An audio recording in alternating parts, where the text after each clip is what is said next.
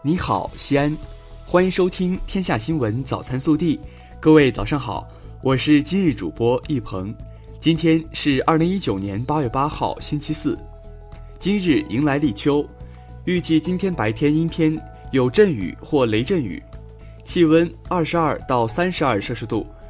今晚到明天阴天有小到中雨，偏西地区中到大雨，气温二十二到二十八摄氏度。十号阴天转晴。气温十九到三十三摄氏度。首先来看今日要闻。八月七号上午，由省委宣传部、省政府新闻办公室举办的“奋力追赶超越，庆祝新中国成立七十周年”系列发布会第一场西安专场在我市举行。市委副书记、市长李明远作主题发布，并与副市长强小安一道回答记者提问。本地新闻。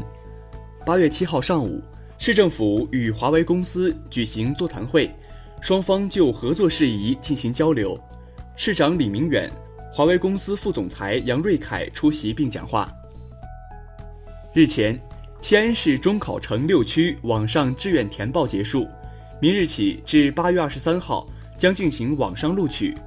西安教育考试中心明确，普通高中平行志愿将本着。分数优先，遵循志愿的原则录取，录取结果届时可以上网查询。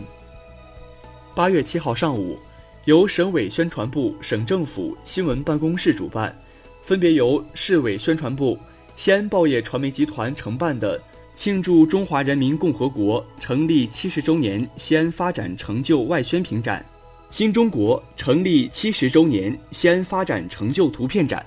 在陕西广播电视台演播大厅举办，一百五十八幅照片和十一幅图表，全景呈现七十年西安发展变化。八月七号上午，西安市中级人民法院公开开庭审理了西安市秦岭生态环境保护管理委员会办公室原副主任王聪林受贿一案。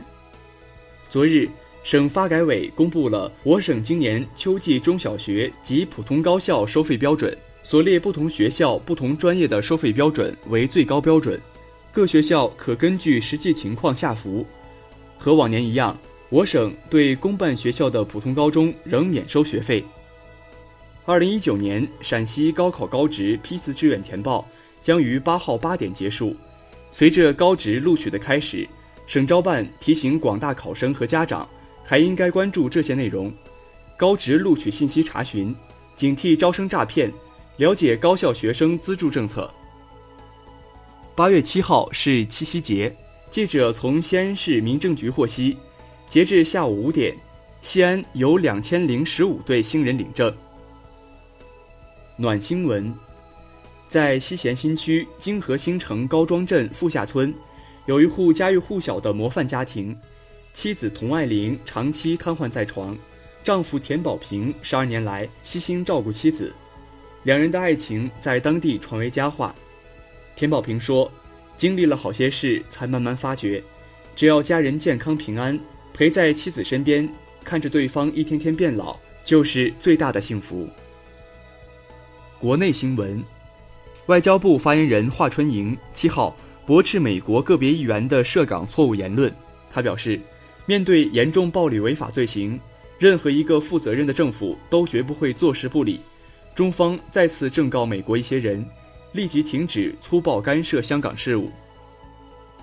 七号的香港局势座谈会上，国务院港澳办主任张晓明说：“如果局势进一步恶化，出现香港特区政府不能控制的动乱，中央绝不会坐视不管。按照基本法规定，中央有足够多的办法。”足够强大的力量，迅速平息可能出现的各种动乱。记者六号获悉，目前，自然资源部完成了对二十九家世界五百强企业官方网站问题地图的核查整改工作，完成了国务院组成部门、省级人民政府主办的大型会议和展览会标使用地图情况的核查及问题地图标识整改工作，并对涉及粤港澳大湾区相关新闻。“一带一路”有关互联网网站书刊存在的问题地图进行了核查整改。国家电影局七号消息，暂停大陆影片和人员参加2019年第五十六届台北金马影展。据湖北省监委七号消息，中国五矿集团有限公司原总经济师何仁春涉嫌严重职务违法，目前正在接受湖北省监委监察调查。中国五矿集团有限公司纪检监察组就何仁春涉嫌严重违纪问题，已予党纪立案审查。七号，据宁夏回族自治区纪委监委消息，宁夏回族自治区司法厅党委书记、厅长、自治区监狱管理局第一政委陈栋桥涉嫌严重违纪违法，目前正接受纪律审查和监察调查。八月七号，江西贵溪滨江镇江北村乐硕食品有限公司疑似发生一氧化碳中毒事件，该公司共有员工九十余人，截至目前。共七十九人在鹰潭市人民医院急诊科就诊，其中八人出现恶心、呕吐、头晕等现象，剩余七十一人均正常，正在接受六小时的留院观察。八月七号，山东省滨州邹平警方发布通报称，八月三号，邹平市人民医院接诊一名女童，经抢救无效死亡。经查，该女童七岁，名叫郭某轩。因孩子吃饭习惯不好，被其母董某训斥打骂，致使郭某轩身体多处淤伤，后经抢救无效死亡。目前，嫌疑人董某被刑事拘留，案件正在进一步调查中。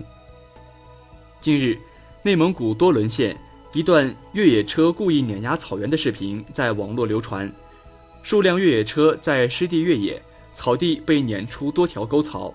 目前。有四名涉事车主被行政处罚，另有一人拒不接受调查，还发视频挑衅。多伦县已成立专案组展开调查。热调查：昨天是七夕，大龄单身青年再次成为关注焦点，很多人都无法理解，自身条件优秀的大龄剩男剩女们，为什么就是迟迟找不到一个好归宿呢？有网友认为，单身不一定是被剩下。也可能是一种主动选择，没结婚不代表不优秀，而是不想对自己将就。你怎么看？更多精彩内容，请持续锁定我们的官方微信。明天不见不散。